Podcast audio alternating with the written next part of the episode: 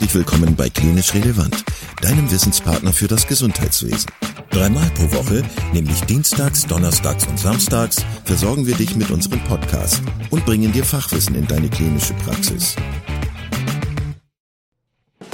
Weitere Informationen und Angebote findest du auf unserer Webseite www.klinisch-relevant.de. Viel Spaß beim Zuhören! Heute mit Dr. Maria Bordelius zum Thema präklinische Versorgung von PatientInnen mit Polytrauma. Teil 2. Dann herzlich willkommen zum Klinisch Relevant Podcast. Liebe Hörerinnen und Hörer, schön, dass ihr eingeschaltet habt. Es geht weiter im Bereich Notfallmedizin, im Bereich Polytrauma und ähm, ja, ich darf heute wieder die Maria begrüßen. Hallo Maria, schön, dass du da bist. Hallöchen. Hallöchen. Ähm, wir haben ja schon den ersten Teil abgedreht, sozusagen, ähm, in dem es um die prähospitale Versorgung von ähm, ja, schwer verletzten Menschen geht. Äh, wir haben gesprochen über die Definition von äh, Polytrauma, von Schock. Wir haben über das ABCDE beziehungsweise das CABCDE-Schema gesprochen. Ähm, wir haben über den Schockraum gesprochen, über Notfallnarkose nochmal kurz. Da gibt's ja auch einen separaten Podcast von Matthias und Sven zu. Wir haben über Schmerztherapie, Transport, Atemwegsmanagement und so weiter gesprochen. Ähm, also wer das noch nicht gehört hat, unbedingt reinhören. Und jetzt geht es im zweiten Teil darum, ja, was man als Notärztin, als Notarzt eigentlich für Verletzungen vor Ort dann antrifft, möglicherweise. Und ja, was die für ähm, Interventionen äh, benötigen, was man beachten muss, was man tun muss. Und da steigen wir direkt ein. Also Thema heute ähm, Verletzungen, die uns begegnen im Rettungsdienst und ähm, was wir da machen müssen. Ähm, Maria, was sind das? Was sind das für Verletzungen, die, äh, die wir sehen? Äh, oder ich natürlich nicht, aber die Notärzte sehen vor Ort. Ähm, kann man die irgendwie kategorisieren? Was sind so wichtige Dinge, die dir dazu einfallen? Ja, das natürlich kann man alles kategorisieren. Es kommt natürlich immer so auf den Unfallmechanismus an. Aber ähm, wir wollen uns jetzt heute mal konzentrieren auf die aktiven Blutungen, die ja sehr wichtig sind, ähm, auf ähm, Verletzungen von Extremitäten, vom Becken, vom Thorax und ähm, auch vom Abdomen, von der Wirbelsäule und ähm, ja, was wir dann jeder, je, jeweils tun können, um den Patienten vor Ort äh, gut zu stabilisieren und möglichst ähm, gut in die Klinik zu transportieren, denn heilen können wir vor Ort natürlich nicht.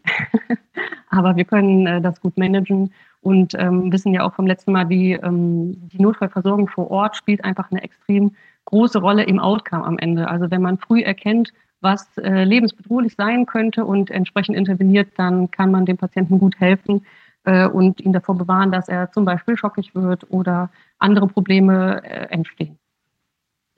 Warum ist dir das Thema Blutung so wichtig? Also das hatte ich so das Gefühl im, im Vorgespräch, äh, Blutungen haben einen hohen Stellenwert im Rettungsdienst. Ja, Blutungen sind extrem wichtig.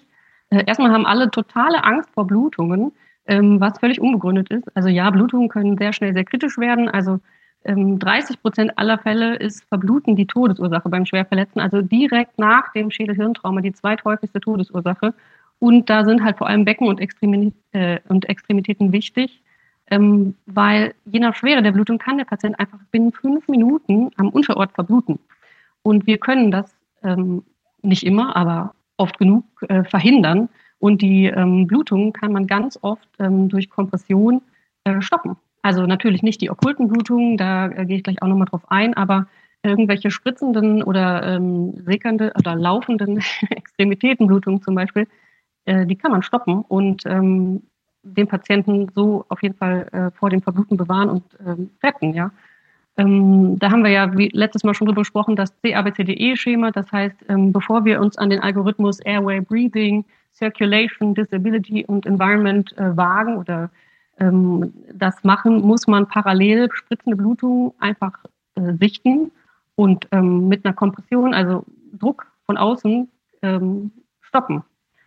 Und da kann ich auch direkt hier noch sagen, ähm, den Patienten muss man entkleiden, um festzustellen, ob der blutet. Also wenn da, wenn wir einen Motorradfahrer unter der Leitplanke herzerren und der hat seine ähm, Lederkombi an, dann kann der ganz toll an seinen abgescherten Hautstellen Anteilen am Rücken oder einer großen Fleischwunde am Rücken ähm, bluten und wir sehen das erst sehr spät. Das heißt, wir müssen den Patienten äh, irgendwie transportfähig kriegen und äh, müssen aber schon vor Ort das einschätzen, wo die Probleme sind und dürfen nicht in diesen Algorithmus verfallen und machen, okay, wir gucken jetzt erstmal Airway Breathing, sondern ähm, man muss auch irgendwie das Große und Ganze im, äh, im Blick haben. Das heißt, es ist wichtig, dass der Patient entkleidet wird, beziehungsweise dass die ähm, Kleidung aufgeschnitten wird. Besonders schwierig. Genau, also das, ja. man, muss, man muss ihn nicht immer aufschneiden. Also wenn der Patient noch mit einem redet, kann man den ja auch fragen, wo tut es denn weh? Ähm, ähm, der Motorradfahrer wird dir sehr dankbar sein, wenn du nicht sofort seine, seine schöne Protektoren-Lederkleidung aufschneidest. Ähm, aber wenn der Patient instabil ist und nicht mit dir redet, dann ähm, klar, aufschneiden, ja, jede Sekunde zählt. Äh, ja. Golden Hour auf Schock, äh, Golden Hour auf Trauma.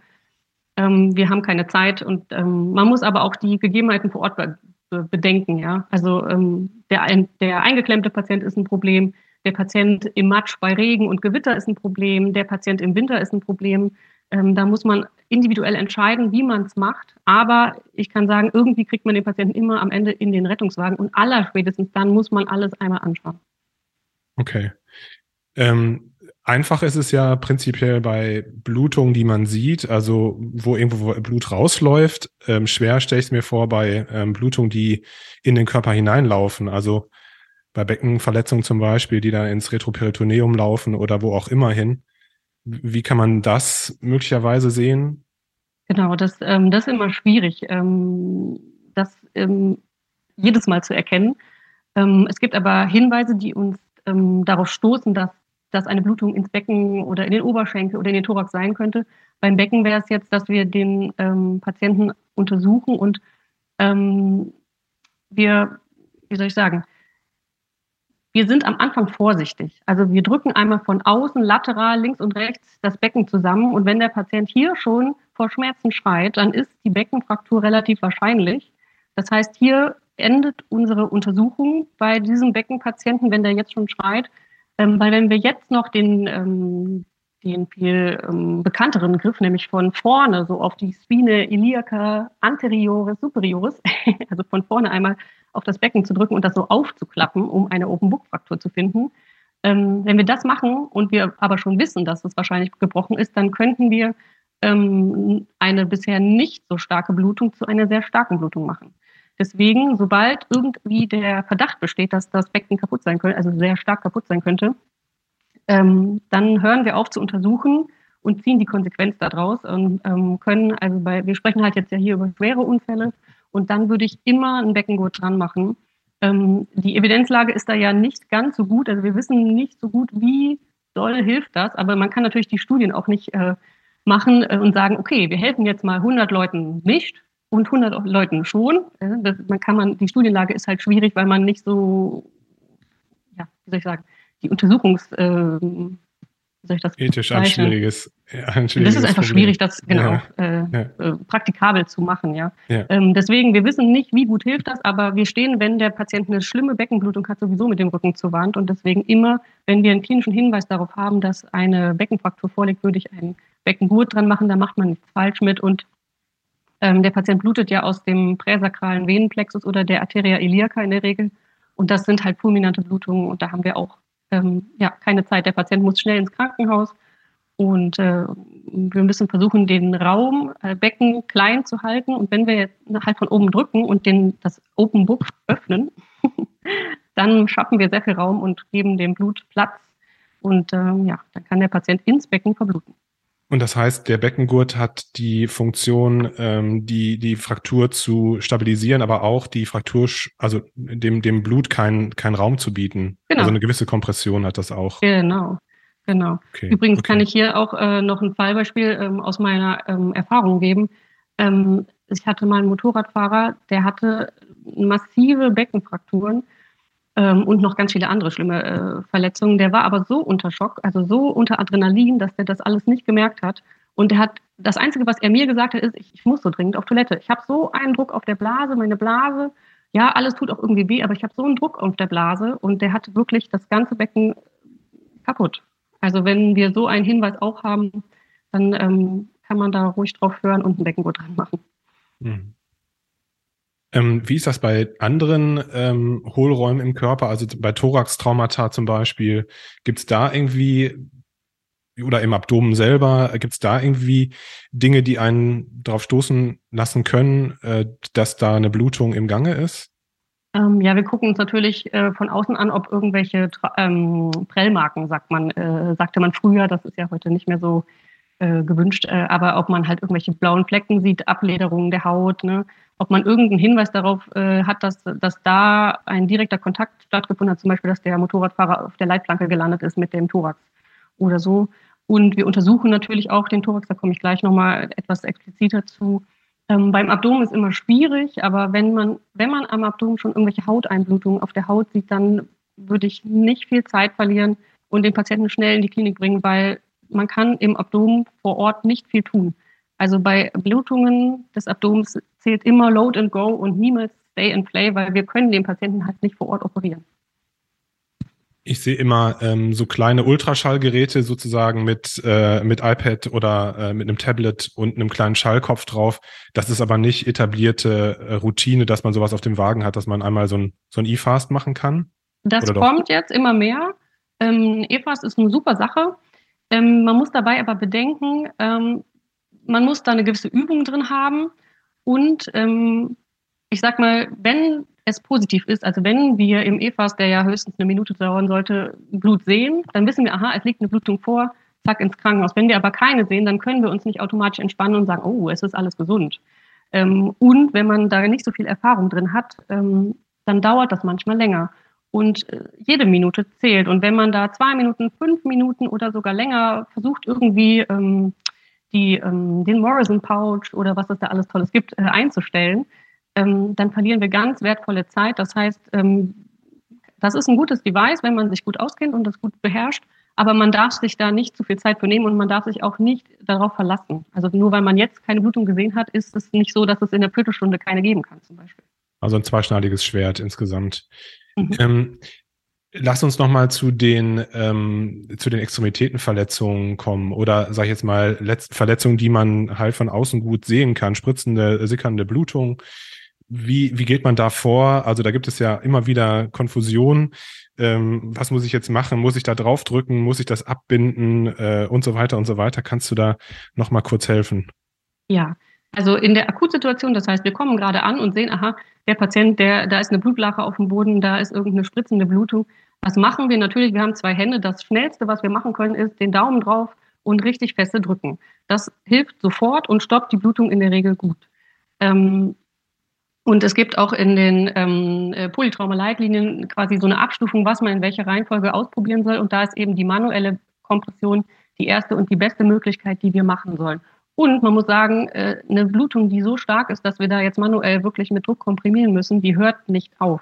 Das bedeutet, in dem Moment, wo ich meinen Daumen drauf habe und die aufgehört hat, wenn ich den Daumen wieder wegnehme, fängt die wieder an. Also bitte nicht alle zwei bis fünf Minuten mal gucken, ob es jetzt aufgehört hat. Das ist Quatsch. Also wenn wir drücken, dann drücken wir und ähm, müssen aber gucken, der Patient muss ja auch transportfähig sein, ähm, ob das möglich ist, so unter dieser Situation den Patienten zu transportieren, ja, ist halt manchmal schwierig und dann haben wir halt noch andere Möglichkeiten wie den Kompressionsverband. Das wäre in diesem äh, der Reihenfolge das zweite im Bunde und ähm, würden dann eben einfach ähm, das einfachste ist so ein Verbandspäckchen mit der Tüte drum, da drauf, also eine Kompresse drauflegen, Verbandspäckchen drauflegen und dann halt stramm wickeln, um halt einen Druckpolster zu erzeugen. Es gibt übrigens auch so vorgefertigte äh, Produkte wie die Israeli-Bandage zum Beispiel, die ähm, hat, die hat das alles quasi schon integriert und so ein Druckbügel, das muss man aber, muss man sich auch mit auskennen. Also man kann jetzt nicht die, das erste Mal auf, äh, auf der Autobahn auspacken und gucken, hm, wie geht das denn da dran, ja, sondern da geht's, muss man ähm, äh, eine entsprechende Schulung natürlich haben.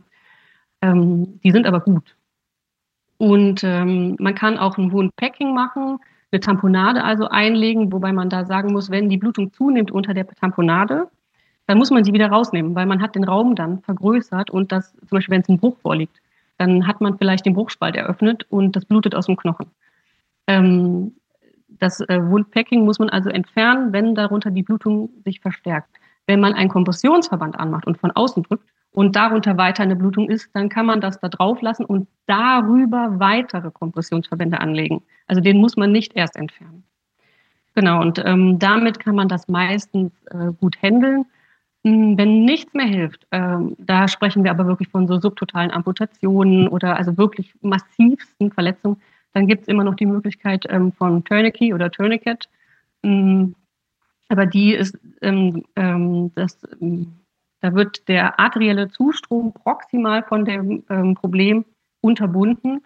Und das ist halt so eine ganz, kann man sich vorstellen, wie so eine ganz enge Manschette, wie beim Blutdruck. Und da ist so ein, ähm, äh, so ein Bügel, den man immer fester wie so einen äh, Korkenzieher festschraubt, äh, bis es halt aufhört zu bluten. Man muss aber dabei sagen, äh, ja, das stoppt die Blutung. Also wenn wir eine lebensgefährliche Blutung haben, die wir nicht anders in den Griff kriegen, dann kann man das machen. Und das ist ja auch ähm, in Kriegssituationen und so weiter, da ähm, ist das ja ganz etabliert. Aber wir sind ja hier meistens nicht zum Glück in dieser Situation und das hat halt ganz viele ähm, Gefahren, weil wir eben so einen unfassbaren Druck da drauf geben. Und jeder weiß, ähm, also wenn man mal richtig fest eine Blutdruckmanschette am Arm hat, das tut schon weh mit äh, 220 Millimeter HG. Mhm. Und wir machen ja viel mehr. Also wir, wir wollen die Arterie komprimieren. Und ähm, das tut erstens richtig weh an der Stelle, wo wir es dran machen. Und das tut auch peripher weh, weil das Gewebe wird ja peripher nicht mehr perfundiert. Das macht also einen massiven Ischämie-Schmerz. Also wir mhm. müssen den Patienten, wenn wir, ähm, wenn der wach ist und wir in Erwägung ziehen, das dran zu machen, müssen wir auf jeden Fall eine äh, gute Analgesie angedeihen lassen, ähm, weil das wirklich unfassbar wehtun kann. Und ähm, wenn wir das dran machen, dann können ähm, Folgeschäden entstehen, ein Kompartment-Syndrom. Ähm, das Gewebe kann so traumatisiert werden, dass es sogar sekundär amputiert werden muss. Ähm, bei alten Leuten Gefäßverkalkung, Stents und Bypässe, die ähm, können wirklich Probleme machen. Also das ist immer unsere letzte Wahl und ähm, das ist auch sehr invasiv. Ähm, man muss äh, da auch bedenken, wie fest macht man die? Gibt es da eine Messung? Nein, wir machen die so fest, bis es aufhört zu bluten. Also auch nicht, bis der Patient Aua sagt, sondern bis es aufhört zu bluten. Okay. Ultima Ratio sozusagen. Gibt es eigentlich auch medikamentöse oder chemische Möglichkeiten, eine Blutung zu stoppen? Also da, man kennt das ja ähm, zum Beispiel vom Fußball, dass da manchmal ähm, so Tamponaden benutzt werden, die eine blutstillende Wirkung haben. Ähm, ja, es gibt ähm, genau, es gibt ähm, Hämostyptika, also ähm, Blutstopper, äh, Blutungsstopper mit verschiedenen Sachen, die da ver verwendet werden, irgendwelche Polysaccharide, die dann eine Vasokonstruktion machen und verschiedene Kaskaden aktivieren können. Gibt es verschiedene Präparate, die gibt es aber auch nicht immer verfügbar. Wenn es die aber gibt, ähm, dann kann man die in jeder Stufe der zuvor genannten Mechanismen benutzen, also sowohl bei einer manuellen Kompression äh, mit benutzen, Kompressionsverband und auch beim Tourniquet, also die kann man immer benutzen. Ähm, und die sind ähm, zum Beispiel auch gut bei so Sachen, wo man mit der ähm, Kompression schlecht drankommt, wie zum Beispiel Kopfschwartenverletzungen. Also einen schönen, einen guten Kompressionsverband am Kopf, wenn der in der Mitte oben beim Scheitel oder so ist, das ist manchmal schwierig. Und da kann man das gut auflegen. Ähm, äh, ja, aber ansonsten auch überall sonst, wenn es verfügbar ist. Hm. Und ähm, so Medikamente, die man äh, von auch von intrakraniellen Blutungen kennt, also Tranexamsäure oder so, ist das eine Option? Ja, äh, sehr guter Punkt. Tranexamsäure ist ein super äh, Mittel bei polytraumatisierten Patienten, weil das kann ähm, bei lebensbedrohlichen Blutungen ähm, und einem hämorrhagischen Schock, äh, einem hämorrhagischen Schock gut verwendet werden, weil das, also man muss es halt schon vor Ort beginnen, weil das wirkt ja so, mh, der blutende Patient hat an irgendeinem Punkt ein gestörtes Gerinnungssystem, weil der seine ganzen Gerinnungsfaktoren verbraucht. Und dann gerät halt sozusagen alles aus dem Ruder. Also ich will das jetzt nicht pharmakologisch äh, hier perfekt äh, aufarbeiten, aber so grob die ja, Idee dahinter ist, dass ähm, die ähm, Fibrinolyse, also die Auflösung von Trompen irgendwann beginnt, wenn das Gerinnungssystem so stark gestört ist und in letzter Konsequenz halt eine massive diffuse Blutung. Und wenn wir dem frühzeitig äh, Tranexamensäure geben, und zwar vor Ort, also noch im Krankenwagen zum Beispiel, äh, ein Gramm über zehn Minuten und dann nochmal ein Gramm innerhalb von acht Stunden, ähm, dann, dann ähm, wirken wir dieser Hyperfibrinolyse entgegen. Also wir wir stoppen dieses Gerinnungsproblem, ähm, bevor es entsteht. Deswegen ist es auch wichtig, wenn wir uns dazu entscheiden, das zu machen, das halt vor Ort zu machen und nicht erst im Schockraum in der Klinik, ähm, weil es muss passieren, bevor alles aus dem Ruder läuft. Du hast vorhin ähm, davon gesprochen, dass ja natürlich auch aus frakturierten Knochen es bluten kann. Ähm, da ist es ja schwer, irgendeine Form von Kompression äh, durchzuführen. Wie geht man da vor? Also habe ich da eine Möglichkeit? Genau. Bei den ähm, frakturierten Knochen, ähm, das ist ja quasi, also wenn man sich das physikalisch einmal vorstellt, ähm, wenn man, wenn der Knochen äh, gebrochen ist und beide Bruchenden perfekt aufeinander stehen, dann ist nicht viel Spielraum für Blutung. Wenn aber der Bruch so ist, dass der, ähm, dass die beiden Bruchenden sich nicht mehr berühren, zum Beispiel, also ähm, wenn jetzt zum Beispiel eine 90 Grad Achsabknickung von dem äh, Bruch vor, äh, vorliegt oder sowas, ähm, dann ist ganz viel Platz für Blutung und die, äh, auch die Knochen können übrigens auch da Nerven äh, ähm, beschädigen, wenn die mit ihren spitzen Kanten da so liegen bleiben. Das heißt, wenn wir ähm, einen langen Röhrenknochen haben und äh, das nicht achsgerecht steht, dann sollten wir das auf jeden Fall reponieren, also ähm, in Längszug die Achse wiederherstellen und schienen. Erstens macht das eine Schmerzreduktion, das schont halt, wie gesagt, Nerven und Gefäße und auch die Weichteile und wir, wir verkleinern die Räume und es kann halt immer nur bluten, wenn ein, äh, also wenn quasi der Blutdruck hoch genug ist und der Blutungsraum vorhanden ist. Ja. Wie ist das mit dem ähm, Blutdruckmanagement, mit dem Volumenmanagement, wenn ich jemanden habe, der eine, eine aktive, äh, relevante Blutung hat? Was muss ich da beachten? Wenn wir den Patienten ähm, Infusionen und so weiter geben möchten, dann muss man natürlich bedenken, wir wollen keinen normalen Blutdruck erzeugen. Wir wollen das auf einem niedrig normalen Level stabil halten. Ähm, aus verschiedenen Gründen. Wir verdünnen das Blut ähm, mit normaler Flüssigkeit. Das heißt, wir greifen in die Gerinnungskaskade in negative Art und Weise ein. Ähm, wenn das keine vorgewärmte Infusionslösung ist, machen wir die Hypothermie damit schlimmer. Und ähm, der Blutdruck muss gar nicht äh, besonders hoch sein, weil wir, wenn wir noch mehr Druck auf den Gefäßen haben, die Blutung nach unten in den ähm, wenig vorhandenen Räumen auch, ähm, ja, wie soll ich sagen, den Raum ähm, mehr ausnutzen können, weil wenn mehr Druck dahinter ist, dann kann der Körper quasi in diese Blutungsräume, die sich jetzt durch den Bruch äh, und so weiter ergeben haben, noch besser ähm, da sein Blut verteilen, ja, als wenn der Blutdruck etwas niedriger ist. Einverstanden. Genau, da haben wir jetzt erstmal alles Wichtige, glaube ich, besprochen zum Thema Blutung generell. Wollen wir nochmal auf die einzelnen mh, hm, speziellen äh, Verletzungsmuster eingehen? Also zum Beispiel Wirbelsäulenverletzungen, Thoraxverletzungen, abdominelle Verletzungen. Okay. Das würde mich jetzt nochmal sehr interessieren. Ähm, insbesondere natürlich die Wirbelsäulenverletzungen, weil ich ja Neurologe bin, aber äh, ja, Thoraxverletzungen sind ja wahrscheinlich auch was, was relativ häufig vorkommt ähm, bei schweren Traumata. Ähm, und ich stelle mir das Handling sehr schwierig vor, wenn man zum Beispiel äh, ne, ne, eine Pleuradrenage äh, anlegen muss, äh, da draußen auf dem Acker. Ähm, wie würdest du sich so einem Patienten nähern, wenn du das Gefühl hast, der ist überrollt worden im Thoraxbereich oder so? Wie, wie gehst du da vor? Genau, wir, ähm, ja, wir untersuchen den Patienten natürlich erstmal gemäß dem CABCDE-Schema und wenn wir dann da angekommen sind, dass wir den Thorax untersuchen, dann schauen wir auf die Atemfrequenz. Ähm, wir auskultieren den Patienten, wenn das möglich ist, wobei man sagen muss, manchmal, also an der Autobahn hört man wenig, wenn man den auskultiert, da muss man nach anderen Kriterien entscheiden. Im Rettungswagen kann man es äh, dann besser machen, aber auf dem Acker oder auf der Autobahn ist manchmal schwierig. Ähm, wir, ähm, wir palpieren, also wir drücken einmal von links und rechts auf den Thorax und wenn wir Krepitation merken, ist klar, ähm, da ist ein Bruch. Und immer wenn ein Bruch da ist, kann natürlich auch ähm, die, ähm, der Knochen, der spitze Knochen, die Lunge beschädigen und ähm, die beschädigte Lunge gibt Luft ab ähm, ähm, und, und der Pleuraraum funktioniert ja so, dass ein Unterdruck besteht.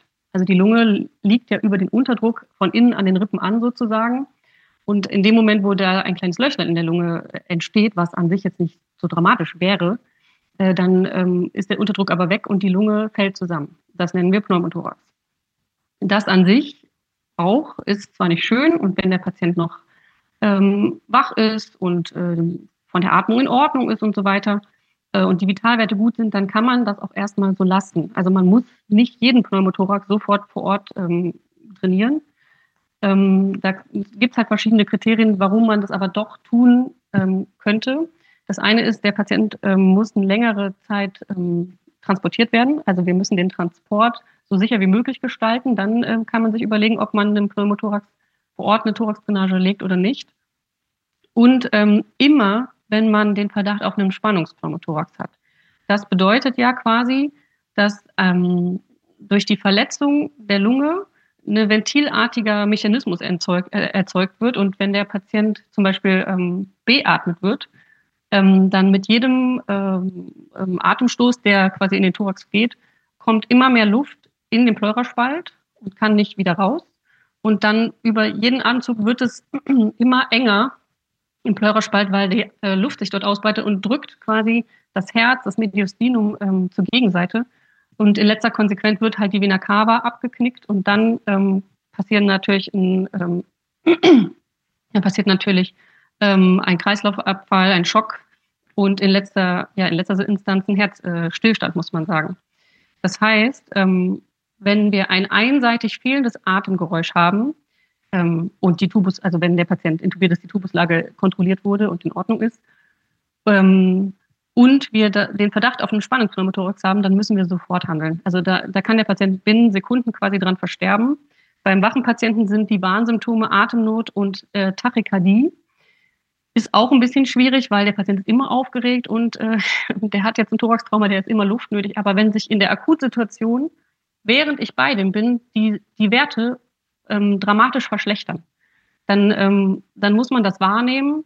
Und man kann natürlich dann auskultieren und überlegen, ähm, ob man das jetzt machen soll. Wenn das aber so fulminant ähm, abläuft, dann muss man sofort handeln.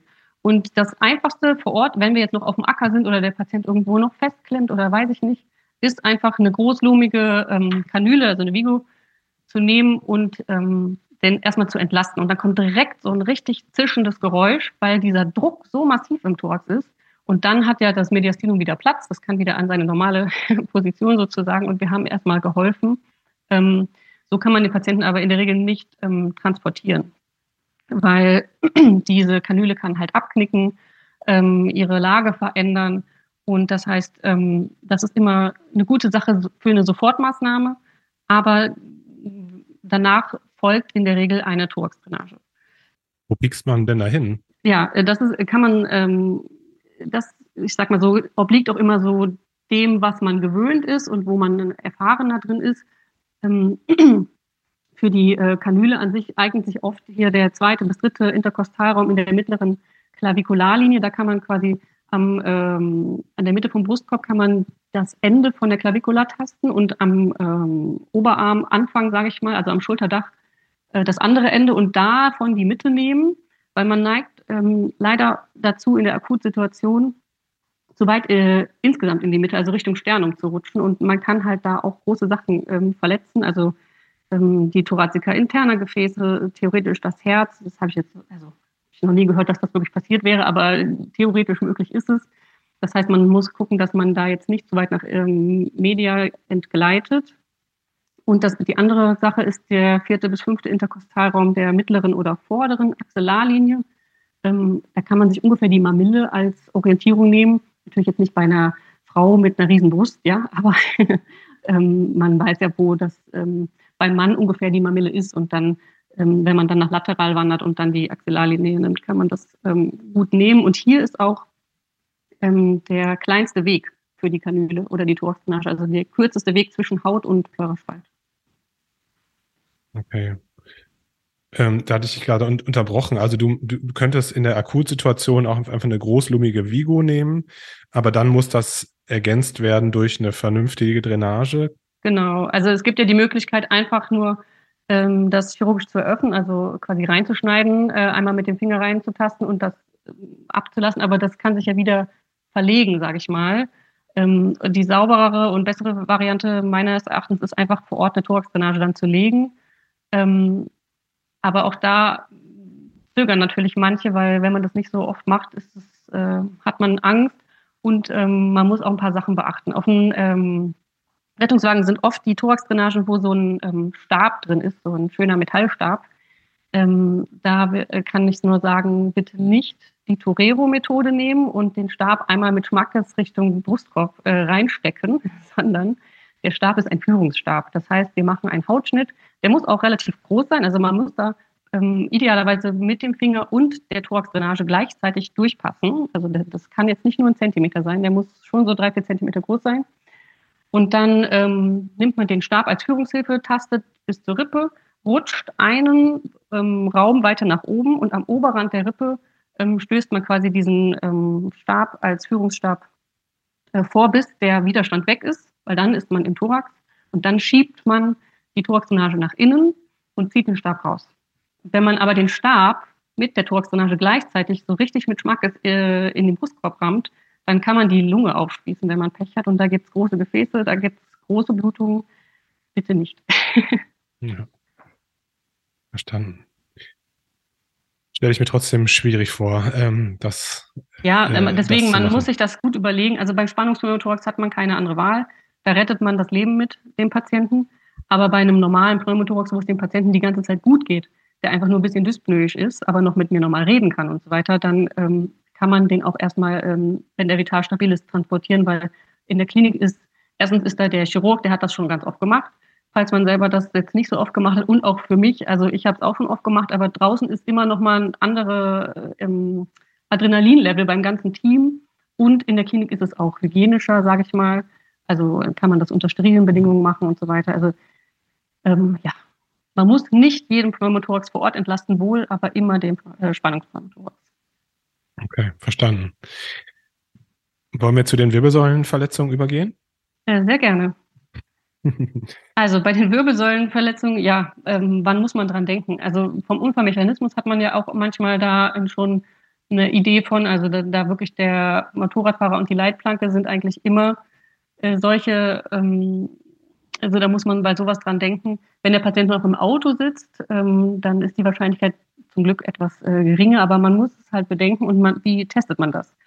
Ähm, man fragt natürlich den Patienten nach ähm, Sensibilität und Motorik. Also ne, man, wenn man sein CABCDE-Schema äh, abarbeitet und dann ähm, bei der Ganzkörperuntersuchung ankommt, dann äh, muss man natürlich auch Arme und Beine, Hände und Füße berühren ähm, ab, also äh, entlang streichen, sagen, spüren Sie das, spüren Sie das auf beiden Seiten gleich, haben Sie irgendwo ein Kribbeln, ähm, bewegen Sie mal bitte alle Finger, bewegen Sie mal bitte alle Zehen.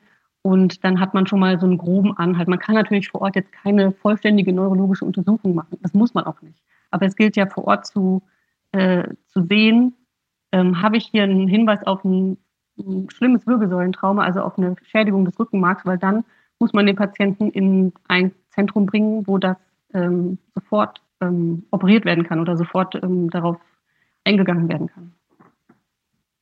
Was mich immer total interessiert und ähm, was ich spannend finde, ist die Frage, welchen Patienten muss ich ja mit einer entsprechenden Matratze oder mit einem entsprechenden ähm, Vakuum, wie nennt man die Dinger? Vakuum. Vakuummatratze, ja. Vakuummatratze stabilisieren.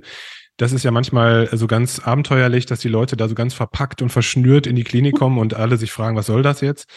Aber ähm, das ist ja eine schwierige Entscheidung vor Ort, weil natürlich verpacke ich den Patienten tausendmal lieber, ähm, wenn ich nicht weiß, ob was gebrochen ist, als dass er dann ähm, über den holprigen ähm, Rettungsdienstweg in, in, die Klinik kommt und möglicherweise sich da die, die, die Frakturen verschieben und es zu einem Querschnitt kommt. Äh, welche, welche Richtlinien gibt es da? Also nach welchen Kriterien entscheidet ihr das vor Ort? Ja, also an sich, wenn es möglich ist, also wenn ich irgendwie den Hinweis darauf habe, dass ein Problem da ist, also Sensibilitätsausfall, motorische Störung, dann natürlich immer Maximum an Immobilisierung. Und es muss aber auch immer an die Situation angepasst werden. Also wenn es hier eine Explosionsgefahr vom Auto oder so ausgeht, dann haben wir, das tut mir total leid, aber dann haben wir dafür keine Zeit. Weil wenn alle am Ende die Explosion abbekommen, äh, ja, das, das geht halt nicht. Also da ist nicht nur der Eigenschutz, auch der Schutz vom Patienten einfach wichtiger, als dass der am Ende beide Beine bewegen kann, sage ich mal. Und äh, dann geht einfach die sofortige Rettung. Also man nimmt, man packt den Patienten so mit dem Rauteck-Handgriff, sage ich mal, also man packt den einfach, zieht den aus dem Auto irgendwie und bringt den woanders hin. So, äh, bei so, so schlimmen Gefahrenlagen. Ähm, wenn da wir ein bisschen mehr Zeit haben, ähm, aber dem Patient geht es einfach schlecht. Ähm, der hat zum Beispiel auch noch ein Beckentrauma oder ne, wir haben den Verdacht, dass der abdominell blutet oder so, machen wir eine schnelle Rettung. Also wir immobilisieren, wenn es geht, die Halswirbelsäule, machen das bestmöglich, sage ich mal, aber ziehen den auch zügig aus dem Auto raus, immobilisieren den dann auf einer ähm, ähm, auf ein Spineboard und bringen den schnell äh, weiter. Hm, die schonende Rettung, also wenn es dem Patienten relativ gut geht, die Vitalwerte sind in Ordnung, ähm, äh, dann ähm, nehmen wir uns auch die Zeit und versuchen alles so schonend wie möglich zu machen. Also immer halt ein Stiffneck dran machen, also eine HBS-Immobilisierung dran machen und ähm, dann quasi achsgerecht ähm, aus dem Auto äh, retten. Da, dafür wird manchmal das äh, Dach abgetrennt von der Feuerwehr, aber das dauert. Also das darf man nicht unterschätzen, das dauert. Ne? Das Dach abzutrennen, das kann eine halbe Stunde, dreiviertel Stunde, bis das Auto wirklich so auseinandergepflückt ist, dass der Patient da rauskommt. Das äh, muss man sich halt überlegen, ob das die, ähm, die Konstitution vom Patienten zulässt. Verstehe, ja. Das ist sicherlich immer schwer zu entscheiden vor Ort und dann äh, braucht man viel Flexibilität und äh, auch ein bisschen Fantasie wahrscheinlich, um sich das alles auszu ja. auszudenken. Das ist ja, was ähm, ich auch beim letzten Mal schon gesagt habe, das ist immer eine maximale Teamleistung. Mh. Also dieses ganze, diese ganzen Unfälle, ne, da braucht man die Feuerwehr, da braucht man seine Kollegen vom Rettungsdienst, weil man als Notarzt auch nicht alles gleichzeitig machen kann. Ne? Mhm. Und ähm, ja, da muss man auch manchmal kreativ entscheiden. Das, äh, aber das macht auch den Reiz aus, ja. Also das macht es auch so spannend. Aber das kannst du halt nirgendwo le lesen. Ne? Also genau. das kannst du ja nirgendwo im, im, im, im äh, Lehrbuch dann nachlesen, was du dann machst, wenn der Patient da und da eingeklemmt ist. Ne? Ja, man muss halt irgendwann einfach mal anfangen äh, ja. zu arbeiten. Und dann hat man ja auch immer Kollegen dabei, die, ähm, die schon ganz lange machen. Und dann kann man auch als Arzt mal auf seine Kollegen vom Rettungsdienst hören, wenn die sagen, hör mal, das dauert jetzt zu lange, wir müssen das anders machen. Oder ähm, haben wir nicht doch Zeit, können wir nicht das Dach in Ruhe abmachen? Also ne, da muss man halt besprechen. Vielleicht, um das so ein bisschen abzurunden, wir haben ja jetzt ja wichtige Bereiche von Verletzungen ähm, besprochen. Wie ist das mit ähm, ja, Amputationsverletzungen? Äh, das ist ja sicherlich auch ganz schwierig. Mhm. Was gibt es dazu zu sagen? Also bei den verletzten Extremitäten gibt es ja die drei großen wichtigen äh, Sachen, vor denen man Angst haben muss. Die grob dislozierten ähm, Frakturen und Luxationen, die offenen Frakturen und wie du sagst, die Amputationen. Und da ist halt wichtig, äh, wenn was grob disloziert ist, also wirklich im Zickzack steht, dann Pulse tasten, Sensibilität prüfen und wenn wir den Verdacht haben, dass die Durchblutung gestört ist, ähm, dann muss man das achsgerecht vor Ort reponieren unter Analgosedierung idealerweise.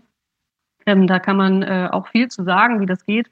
Aber man macht meistens nichts falsch, wenn man achsgerecht zieht. Also in der Längsachse einfach dran zieht, weil man hat ja ähm, auch die Bänder und die Muskeln und so weiter und die, die, die, die ähm, haben ja nur ein bestimmtes Platzkontingent, sage ich mal. Und wenn man einfach lang, das lang zieht, dann rutscht das meistens schon wieder dahin, wo es hingehört. Jetzt natürlich nicht bei irgendwie irgendwelchen verrückten Ellbogenluxationen, da muss man wirklich mit Kraft ziehen und so weiter. Aber da, darum geht es auch nicht. Es geht halt um zum Beispiel ähm, Sprunggelenk. Da ist einfach wenig Haut, wenig Weichteil, ähm, beziehungsweise die Haut und die Weichteile sind so angespannt in der Situation, das muss man reponieren meistens. Und ähm, ja, die langen Röhrenknochen am Schaft, ne, wenn das Bein 90 Grad absteht, das kann man so nicht lassen. Und da kommen wir auch wieder zu diesen Blutungsräumen. Ähm, bei den offenen Frakturen gilt, ähm, die groben Verschmutzungen abspülen, also zum Beispiel mit Kochsalzlösung, die Blutung stillen und dann steril verbinden, schienen, äh, PDMS dokumentieren und ab in die Klinik. Und der Verband bleibt dann dran. Bitte nicht nochmal drunter gucken, wie es jetzt aussieht, weil jeder weitere Kontakt kann das kontaminieren. Und der Patient braucht auch ähm, bei offenen Frakturen zügig eine Antibiose. Äh, die haben wir meistens auf dem Rettungswagen nicht dabei. Also der muss äh, einfach zügig ähm, äh, operiert werden und zügig seine Antibiose bekommen. Und dann die Amputation, die du gerade genannt hast, das ist immer, ja, das ist immer besonders schwierig. Also weil, ähm, wie soll ich sagen, das ist auch mental für den Patienten extrem schlimm, weil der sieht das ja, ja, der sieht, der Unterschenkel ist ab oder die Hand ist ab oder der Finger ist ab. Das ist einfach, also da muss man immer noch mal ein bisschen mehr, ähm, alles ist schlimm, aber da muss man noch mehr als Notarzt oder als Rettungsteam ähm, durch Gesprächsführung versuchen, dem Patienten zu helfen. Also man muss wirklich mit dem reden, ähm, denn der hat Angst und der ist maximal angespannt. Und ähm, das Amputat, wenn es da ist, dann ähm, ist das immer super, wenn man das sofort in sterile, feuchte Kompressen wickelt, äh, auch mit Kochsalz einfach zum Beispiel, das in einen Plastikbeutel legt. Ähm, das darf aber nicht austrocknen. Also es muss halt in ein ähm, bisschen Kochsalz sein und dann diesen Plastikbeutel in, die, in den anderen Plastikbeutel, da ist so eine Eis- äh, und Wassergemisch äh, drin. Das nennt man Doppelbeutelmethode. Und das nimmt man dann mit. Übrigens soll man am besten dann noch bitte den Namen draufschreiben und den Zeitpunkt, wann die Kühlung angefangen hat, damit das äh, Team vor Ort, was dann die OP und so weiter durchführt, auch einen Anhalt hat, äh, wie lange ist das jetzt ab und ähm, ne, ähm, ja, äh, wie lange ist das gekühlt und so weiter. Und ähm, je größer das Stück ist, was ab ist, desto wahrscheinlicher ist es eigentlich, dass man es wieder dran machen kann. Also so eine Fingerkuppe kriegt man in der Regel nicht dran. Aber wohl aber ähm, ein Endglied oder ein Mittelglied vom Finger oder die ganze Hand, muss man dann natürlich gucken, wie war der Unfall, wie ist das gequetscht, wie ist das Gewebe und so weiter. Aber je größer das Stück ist, sage ich mal, desto wahrscheinlicher ist es, dass es auch irgendwie wieder dran gemacht werden kann. Alles klar. Damit hast du einen super Überblick gegeben über die ja, möglichen Verletzungen, die man da so antreffen kann, wenn es um schwere ähm, Polytrauma-Patienten geht. Ähm, wie gesagt, hört euch auf jeden Fall nochmal den ersten Teil dieser äh, Polytrauma-Versorgungsserie an mit Maria. Und ähm, ja, Maria, vielen Dank für deine, für deine Zeit und für deine Expertise. Ja, sehr gerne. Vielen Dank, dass du heute wieder zugehört hast und unser Gast gewesen bist. Wir hoffen sehr, dass dir dieser Beitrag gefallen hat und du etwas für deinen klinischen Alltag mitnehmen konntest. Wenn dem so sein sollte, dann freuen wir uns sehr über eine positive Bewertung bei Apple Podcasts.